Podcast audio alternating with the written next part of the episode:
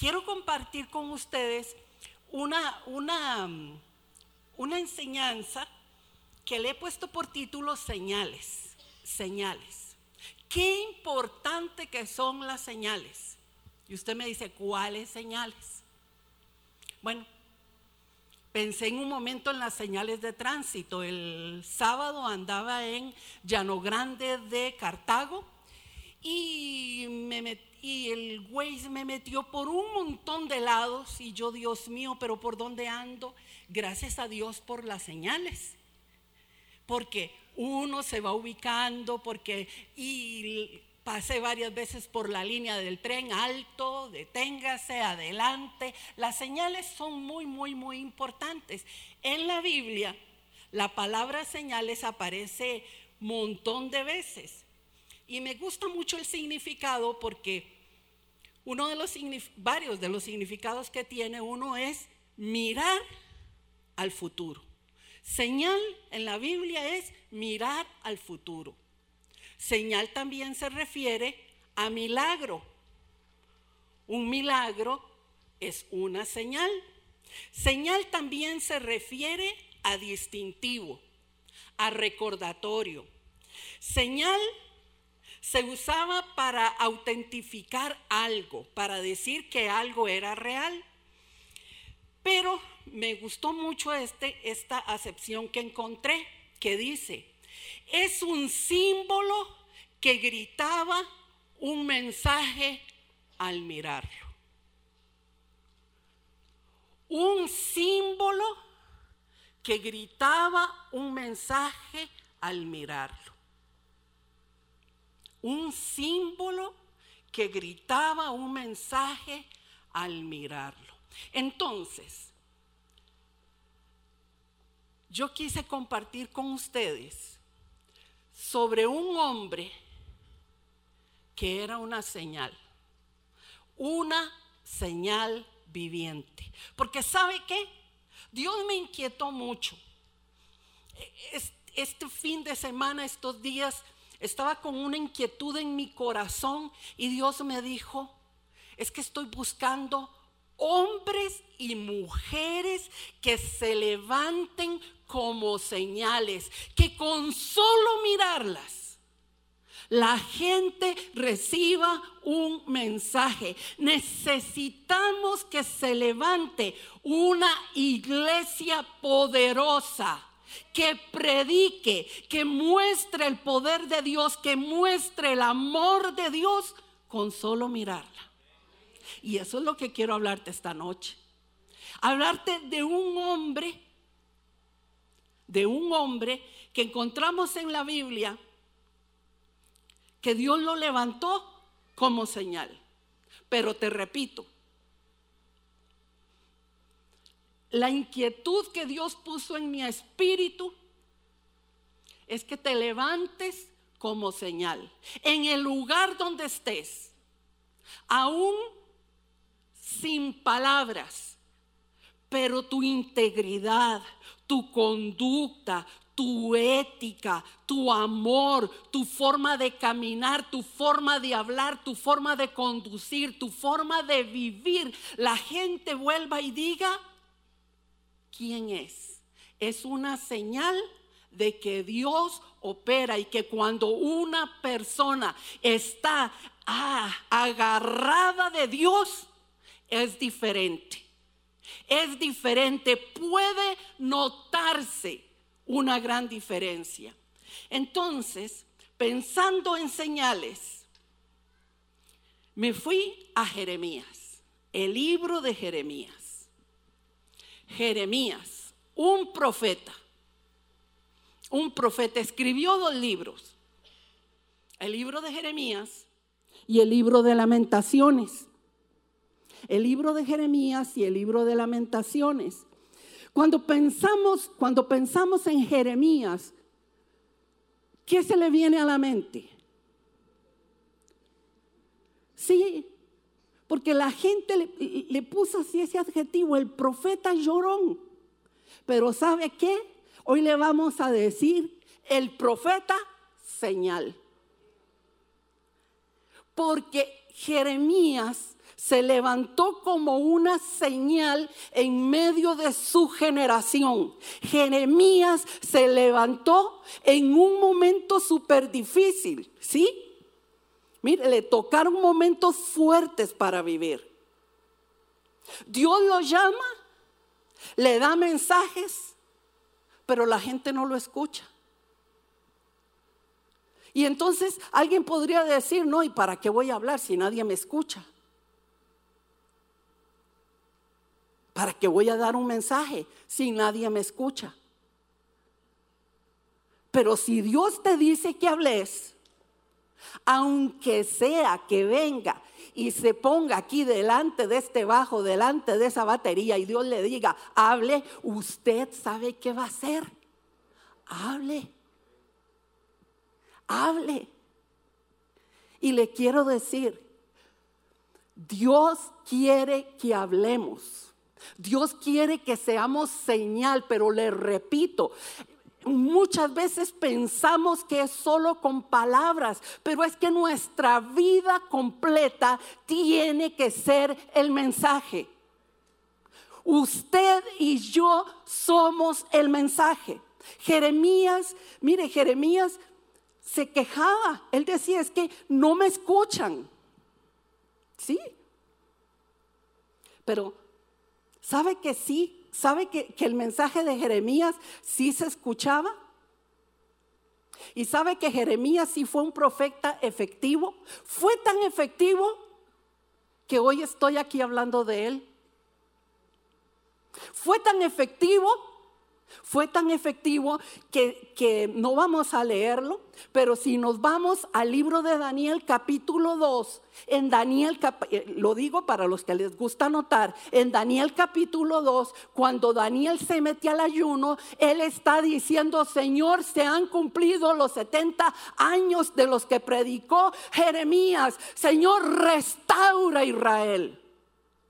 70 años después estaban todavía hablando de Jeremías. Dígame usted, ¿era efectivo o no era efectivo? Porque si 70 años después, si más de dos mil años después todavía se está hablando de él, mire, mis respetos para el profeta. Mis respetos para un hombre que habló la palabra que Dios le dijo que hablara. Sí, era difícil, era difícil para él. Él inició, dice en el capítulo 1, los primeros versículos, dice que inició en los, en los días del, del rey Josías, predicó durante los días del rey Joacín y predicó en los días del rey Sedequías. Es lo que dicen los primeros versículos. ¿Por qué le digo Josías, Joacín y, y Sedequías? ¿Por qué le hablo de tres reyes? Porque reyes venían y, iban, pero Jeremías se mantenía como profeta. Puede cambiar, cambiaba un rey, cambiaba otro, pero el profeta permanecía. El profeta permanecía. El profeta se mantenía. El profeta no cambiaba. Tenemos que aprender nosotros a ser gente que se mantiene. A ser gente que a pesar de que cambien los tiempos, a pesar de que cambien reyes, a pesar de que cambien gobiernos, nosotros nos mantenemos y somos los que somos. Somos la iglesia del Señor, amén. Somos la iglesia del Señor. Somos la iglesia del, del Señor. Ahí estaba. Ahí estaba. Y cuando uno lee la historia de Jeremías, qué triste, porque sus últimos días, les estoy haciendo un resumen ahí, los, sus últimos días se fue y se refugió en Egipto. Y sí, de donde el Señor los había sacado, ahí regresó Jeremías. Pero, pero, mi gran inquietud es, ¿cómo logró ser testigo? ¿Cómo logró ser señal en medio de tiempos tan difíciles. En medio de tiempos de tinieblas, de dolor, de incredulidad, de aflicción, ¿cómo logró mantenerse y seguir predicando? ¿Y por qué digo esto? Porque en estos días alguien me decía, pastora, pero es que ahora no se puede hablar, no se puede decir que uno es cristiano, no se puede hablar del Señor. Bueno, la forma también está como hable, porque si usted va como hacha cortando cabezas, ahí sí tenemos problemas, ¿verdad? Porque tenemos que llevar un mensaje de amor, de restauración, de bendición. Gracias por esos cuatro amenes. Tenemos que llevar un mensaje de restauración, de bendición, de amor. Amén. ¿Sí? ¿Cómo se mantuvo? Porque es que a veces pensamos, es que qué tiempos tan difíciles nos ha tocado. Me decía, me decía una, una joven, no, no, no, yo no sé cómo van a ser las mamás. Yo he preferido no tener hijos porque no sé cómo van a ser las mamás para educar los hijos en este tiempo. Y en el tiempo de Jeremías, era un tiempo difícil, era un tiempo de aflicción, era un tiempo de persecución, era un tiempo bien difícil y el profeta se mantuvo. El profeta se mantuvo como señal. Eso es lo que está buscando el Señor. Hombres y mujeres así consistentes, que se mantengan en lo que han creído y que vivan lo que dicen. Amén. El profeta, ah, dice el versículo 4, en medio de todo esto, en medio de todo esto, dice el versículo 4 que vino, vino a mí la palabra del Señor y que le dijo, ¿qué le dijo? Antes de formarte en el vientre, ya te había elegido. Antes de que nacieras, ya te había apartado. Te había nombrado profeta a las naciones. Mire, en aquel año de cautiverio, dice Jeremías, Dios me habló. Dios me habló. Parece que como que había pasado un tiempo como que no se oía la voz de Dios. Y pregunto, ¿será que Dios se queda callado? ¿Será que hay tiempos en que Dios nos dice, no les voy a hablar? Los voy a castigar con el látigo de la indiferencia y no les hablo. ¿O será que nosotros no escuchamos? ¿Qué será? ¿Será que no entendemos cuando Dios nos habla? ¿Será que no tomamos tiempo para leer la palabra? ¿Qué pasará? Pero dice, Dios me habló. En el momento, en un momento difícil, donde se estaba llevando el pueblo en cautiverio, donde estaba pasando tiempos difíciles sobre Israel, Dios me habló. Dios siempre nos va a hablar. Dios siempre te va a hablar. ¿Qué pasa? Porque decimos a veces que Dios no nos habla. Porque a veces nosotros colamos los mensajes. A veces solo queremos mensajes así, ¿verdad? ¿Verdad que sí? Qué bonito esos mensajes que son como caricias al alma. Pero a veces el Señor nos habla de otras formas. ¿Mm? Dios me habló, dijo. ¿Y qué le habló? Dice, antes de que te formase en el vientre, te había elegido. te había elegido, te había apartado y te había nombrado. Tres cosas. Elegido, apartado y nombrado. ¿Cómo? Si no estaba ni en el vientre de la mamá. ¿Y cómo que ya Dios ya tenía señalado el camino para Jeremías? Si no estaba ni en la pancita de la mamá. Y es que la vida proviene de Dios. La vida proviene de Dios y cada uno de nosotros tiene un destino escrito por Dios. Tiene un propósito en esta tierra. Amén. Aunque usted no se lo crea. Usted es muy importante. Vuelva al que está a su lado y dígale, qué bueno que estoy a tu lado porque eso es muy importante. Vamos, dígaselo con ganas. Hermano, alguien le dijo a usted, pero usted es muy importante. Qué bueno que está aquí. ¿Sí? A veces se nos olvida. Y a veces pensamos que caramba, ¿para, ¿para qué estoy yo aquí? ¿Por qué estoy yo aquí? No, cada uno de nosotros tiene un propósito. Antes de que estuvieras en el vientre, te elegí te separé y te nombré.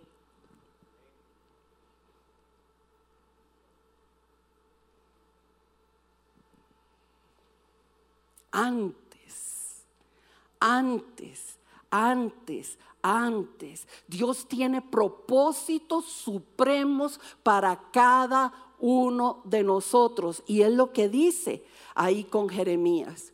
¿Y cuál fue la respuesta de Jeremías ante aquella tremenda palabra, aquel llamado, diciéndole Jeremías, antes de que tu mamá estuviera embarazada, yo te llamé y usted qué hubiera hecho, cae hincado en cruz, yo no sé cómo, porque Dios le está hablando y dice que tiene algo fabuloso para usted.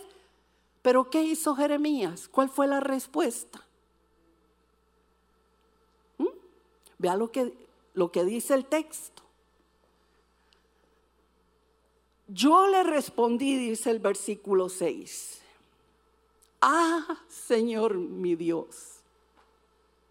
Estoy leyendo la nueva versión internacional, perdón, porque estoy viendo ahí otro. Ay, Señor mi Dios, soy muy joven y no sé hablar. Soy muy joven y no sé hablar. Ahora, note que Jeremías se vuelve y le dice, ay Señor. En el Antiguo Testamento, decir Señor, cuando usted le hablaba a Dios, ya era, o sea, ya usted se comprometió. Porque Señor en el Antiguo Testamento era Adonai. Y Adonai era Señor, amo, rey absoluto. Y si el amo, el rey absoluto, habla, ¿qué dice uno? Si le dice que haga algo, ¿qué hace uno? Dígame, ¿qué hace usted? Claro, nosotros somos de un país libre rebeldes, rebeldosos somos, nos cuesta seguir las reglas, nos cuesta acatar las señales de tránsito, nos cuesta. Pero en aquella época, un rey, un señor, hablarle a un esclavo, porque esa fue la posición que tomó Jeremías. Sí, Adonai, sí, Señor absoluto, ¿Qué podía decirle? No podía hacer otra cosa sino hacer lo que Dios le estaba mandando hacer. Y como no le podía decir que no, usó algo que usamos mucho por aquí. Las excusas. Las excusas. Hermano, hermana, señora, señorita, hagamos esto, hagamos aquello. Ay, mire, siempre alguna excusa. ¿Y cuál fue la excusa de Jeremías? ¿Mm? Soy muy joven y no sé hablar. Soy muy joven y no sé hablar. Más o menos Jeremías tenía 25 años en esa época. 25 años. ¿Qué le parece? ¿Estaba muy joven? Ya, ya yo creo que ya podía hablar, ¿verdad? El muchachito. Ya, ya, ya, ya, ya podía hablar. Pero dentro de la cultura tenía que tener 30 años para, para ser tomado en cuenta dentro de lo, como maestro y demás. Pero si el Señor lo estaba llamando, no habían excusas. Y le dijo, y no sé hablar. Y no sé hablar. ¿Cuántas veces nosotros le ponemos esa excusa al Señor? Porque esa, esa persona que se sienta al lado tuyo, esa persona que trabaja con vos, esa persona que vos conoces y a la que nunca le has dicho nada del Señor, necesita a alguien que le diga que Dios le ama. Necesita que se levante a alguien y le comparta y le diga del Señor. Y si usted no sabe decirle nada, pues dígale, véngase conmigo para la iglesia. Aquí nosotros nos encargamos. ¿De acuerdo? Así es fácil. Pero Aquí Jeremías le dice, ay Señor, no sé, no sé. Pero ¿sabe qué? Dios no acepta excusas. Dice el versículo 7, pero el Señor me dijo, no digas soy muy joven porque vas a ir a donde quiera que yo te envíe, vas a decir lo que yo te ordene, no le temas a nadie, que yo estoy contigo para liberarte. Luego extendió el Señor la mano y tocándome la boca me dijo, he puesto en tu boca mis palabras, mira que te doy autoridad sobre naciones y reinos arrancar y derribar, para destruir y demoler, para construir y plantar. Jeremías, te estoy mandando y te estoy dando autoridad. Por favor, véase un momento sus lindas manos. ¿Sí? Véase sus lindas manos.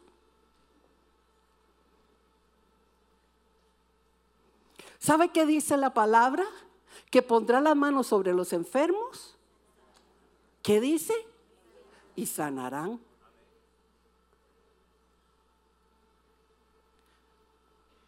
No, en nuestra boca hay un mensaje, en nosotros hay algo, pero a veces, a veces nos da miedo orar por alguien.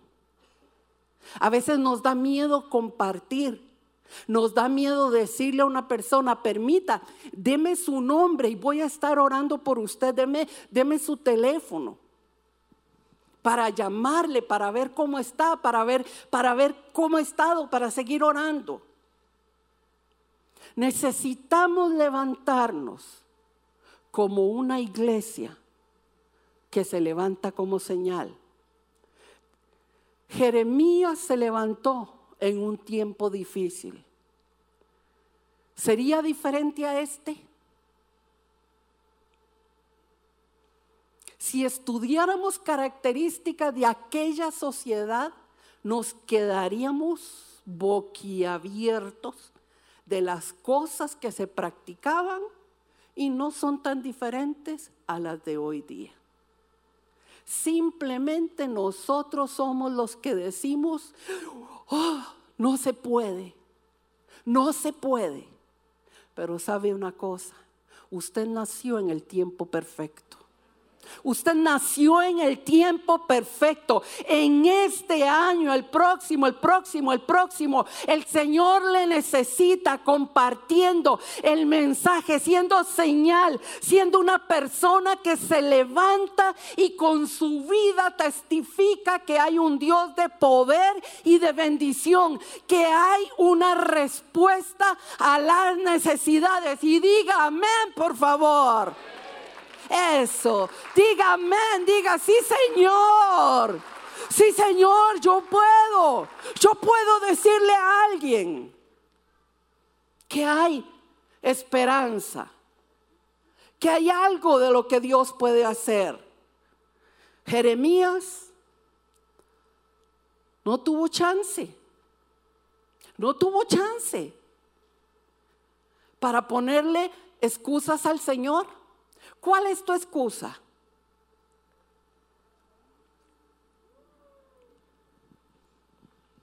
Deberíamos haber puesto un basurero por aquí. Y ponga aquí sus excusas. Porque es importante. Tu forma de ser, tu estilo. No tenés que ir y hablarle, no sé, agarrar un hablado raro, ni extraño, ni nada. No, simple, en una conversación, en un café, compartir, hablar, decir las cosas. Jeremías, Jeremías puso excusas y el Señor le dijo, ah, no sabe hablar. Usted sabe lo que Dios, que Dios le ponga la mano en la boca, pa. No sabe hablar. Venga, Jeremías. Ahora sí, ya le puse las palabras en la boca. Hable, Jeremías. Hable, Jeremías. Usted dijo que yo era Adonai. Pues Adonai le pone la mano en la boca. Ahora sí, hable, Jeremías. ¿Mm? Como que no se podía quitar el chance el pobre Jeremías. Y le tocó difícil. Escúcheme, fue difícil para Jeremías. Me, he pasado leyendo Jeremías, lamentaciones, y yo digo, ay, ay, ay, Dios santo, gracias a Dios que vivo en este siglo. Gracias a Dios que estoy aquí en el 2019. Qué difícil para Jeremías. Qué difícil para Jeremías. Hace hace muchos años, hace muchos años recibimos un regalo, mi esposo y yo, de una linda señora, por cierto, salvadoreña. Y nos, nos invitó y nos llevó a Israel. Y una de las cosas que me impactó tanto en Israel fue que nos llevaron a una cisterna semejante a donde echaron a Jeremías. Un pozo. Óigame, había que caminar, bajar, bajar, bajar, bajar, bajar, bajar. Estaba oscuro, lleno de fango. Y ahí, algo parecido estuvo Jeremías. Lo sacaron de ahí y salió profetizando. Lo, sacan de la cisterna, lo sacan de donde estaba y sale profetizando. Pero lo tiraron para que se quedara callado. Y no sale profetizando. ¿Qué hubiera hecho usted? Ah, pero a nosotros nos vuelven a ver feo, nos ponen algo en el Facebook y no, ya no se puede, no se puede ser cristiano, no se puede. Por favor, agárrese del cuello, acomódeselo y diga, yo soy señal en esta generación. Yo soy señal en esta generación. Yo me levanto como señal en esta generación y puedo mostrar el amor, la bendición de Dios. Si Jeremías lo hizo en una situación tan difícil, dígame usted y yo. No, no, no, no, no, no. Le repito, leyendo Jeremías yo me quedé sorprendida y yo dije, pero qué barbaridad.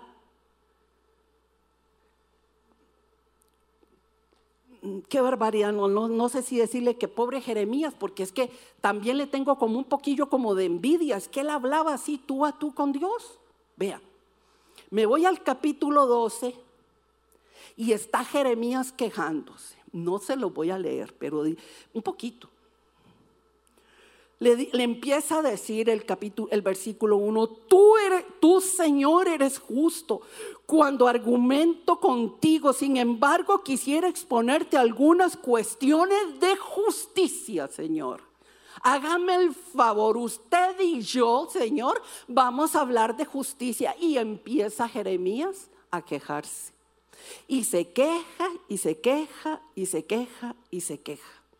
Y le dice el Señor en el versículo 5.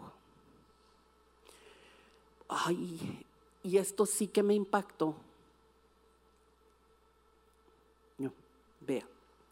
Si los que corren a pie han hecho que te qué, que te canses, ¿cómo competirás con los caballos? Si te sientes confiado en una tierra tranquila, ¿qué harás en la espesura del Jordán? O sea, si te has cansado con los de a pie, espérese Jeremías. Espérese Jeremías, porque vienen los caballos. O sea, Jeremías había pasado momentos difíciles, duros, y apenas era el entrenamiento. ¿Te cansaron los de a pie? Espérese que vengan los caballos. Ah, y nosotros no. No, Señor, no se puede. No podemos, Señor. No podemos, Señor. Busca otro que sea señal, Señor. Busca otro que le hable a mi compañero antes de que se vaya al infierno. Busca otra persona, a ese compañero que está en esa depresión, en ese momento tan duro. Yo, yo le podría decir algo, pero es que, Señor, que alguien se lo diga. Y usted ahí, y el compañero llorando, y el compañero cortándose las venas. Y usted, Señor, ¿será tu voluntad que le diga algo? No le digo, le digo, no le digo.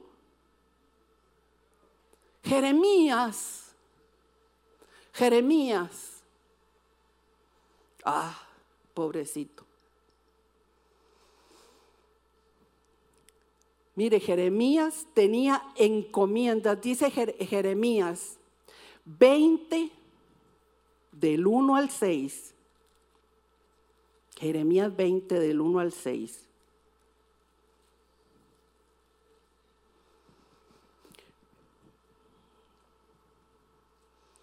Que Dios le dio una palabra para el sacerdote llamado Pasur.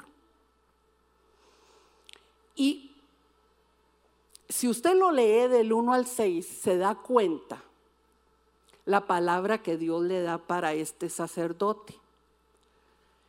En resumen, le dice, mira, Pasur, em, te van a llevar al cautiverio, te van a llevar cautivo, ahí vas a morir con toda tu familia, por cierto.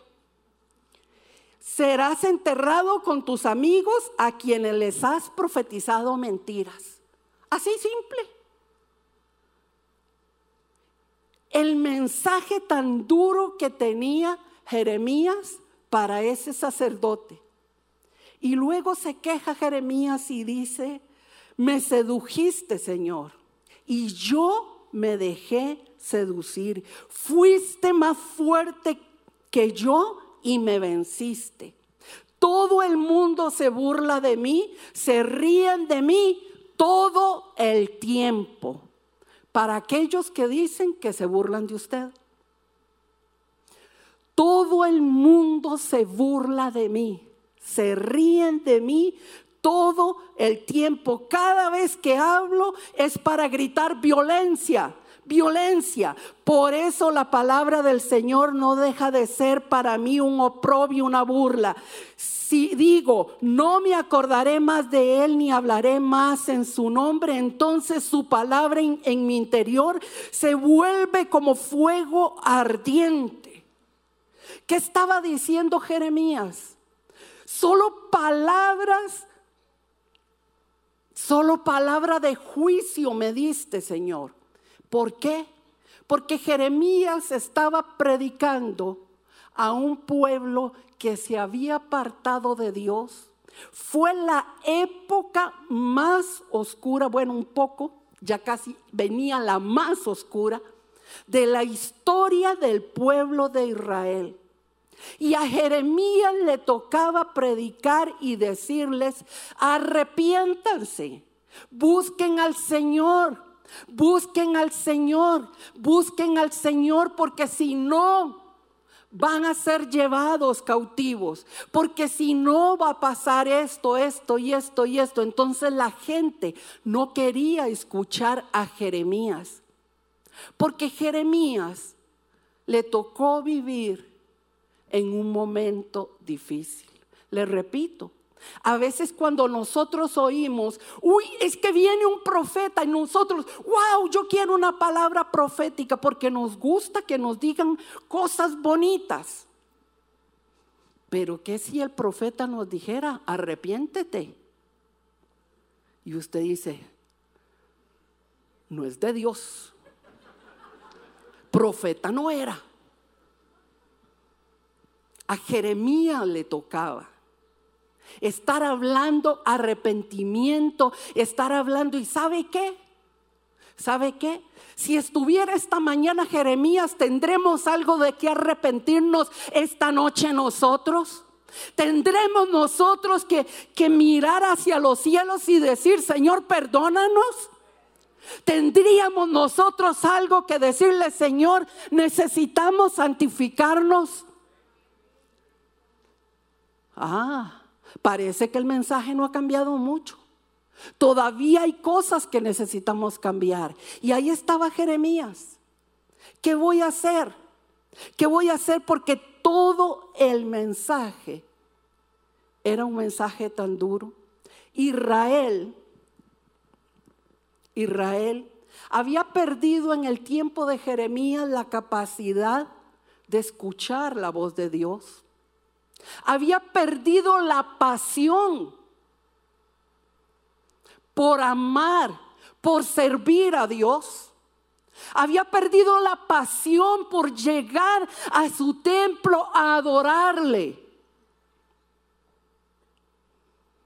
Y la actitud era simplemente apartarse del Señor.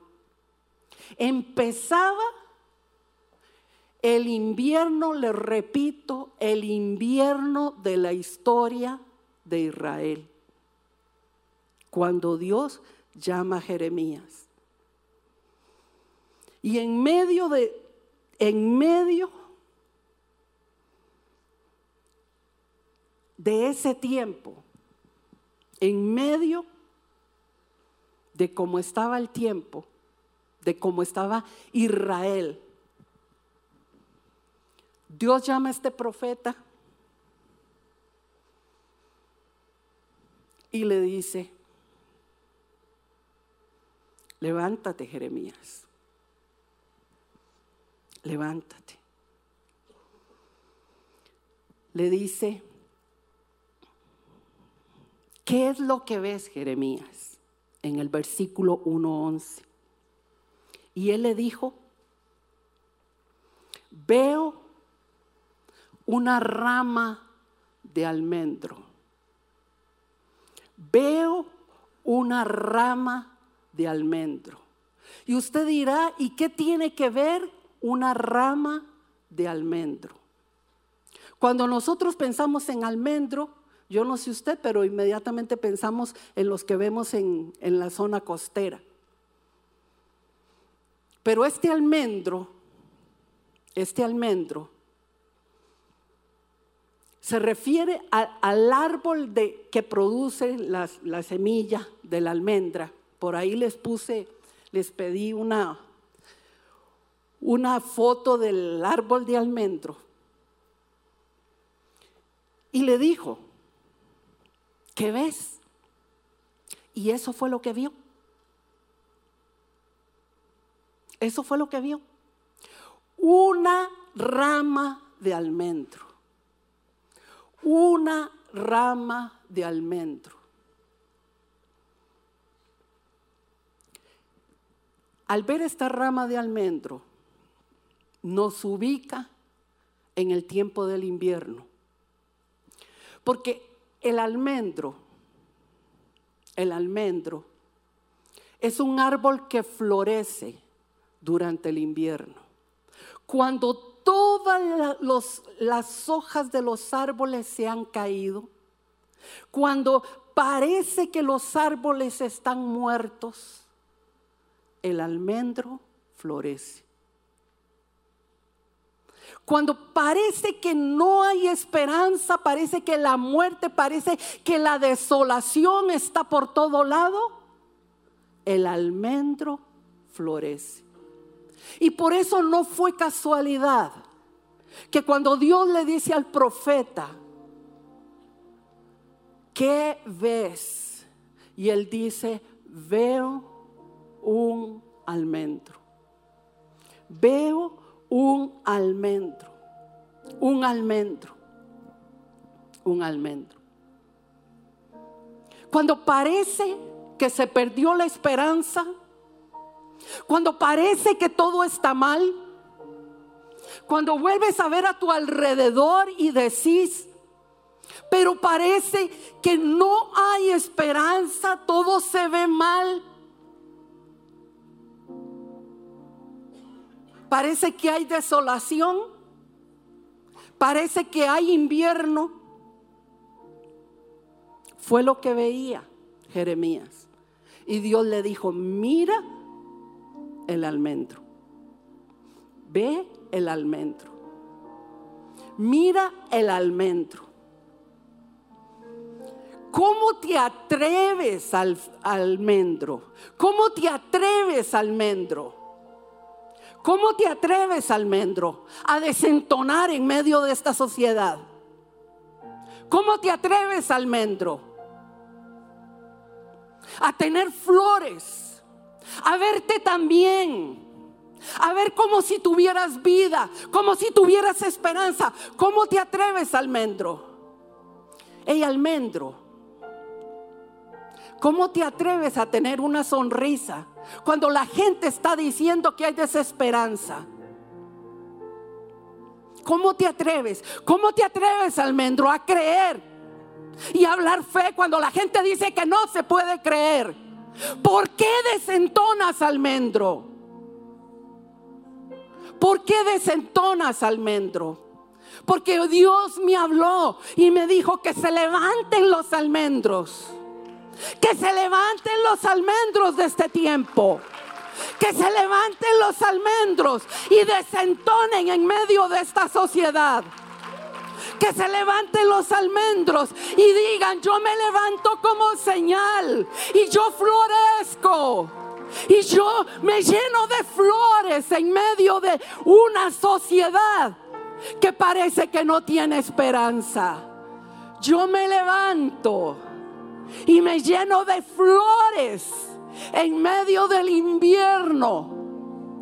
Y camino diciéndole a esta sociedad que hay esperanza, que hay fe, que hay esperanza, que todavía mi Dios tiene mucho para hacer. Vamos, almendro. Extiende tus brazos. Almendro, abre tu boca. Profetiza sobre tu nación. Levántate como señal.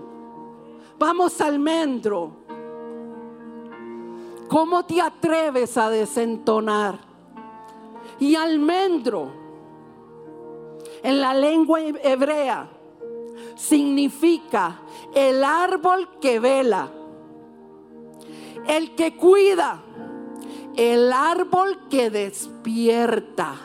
Entonces despierta, despierta a los otros árboles. Despierta a los otros árboles y diles que pronto va a llegar la primavera, que hay esperanza, que hay un Dios que los ama, que hay un Dios que los cuida. Vamos almendro.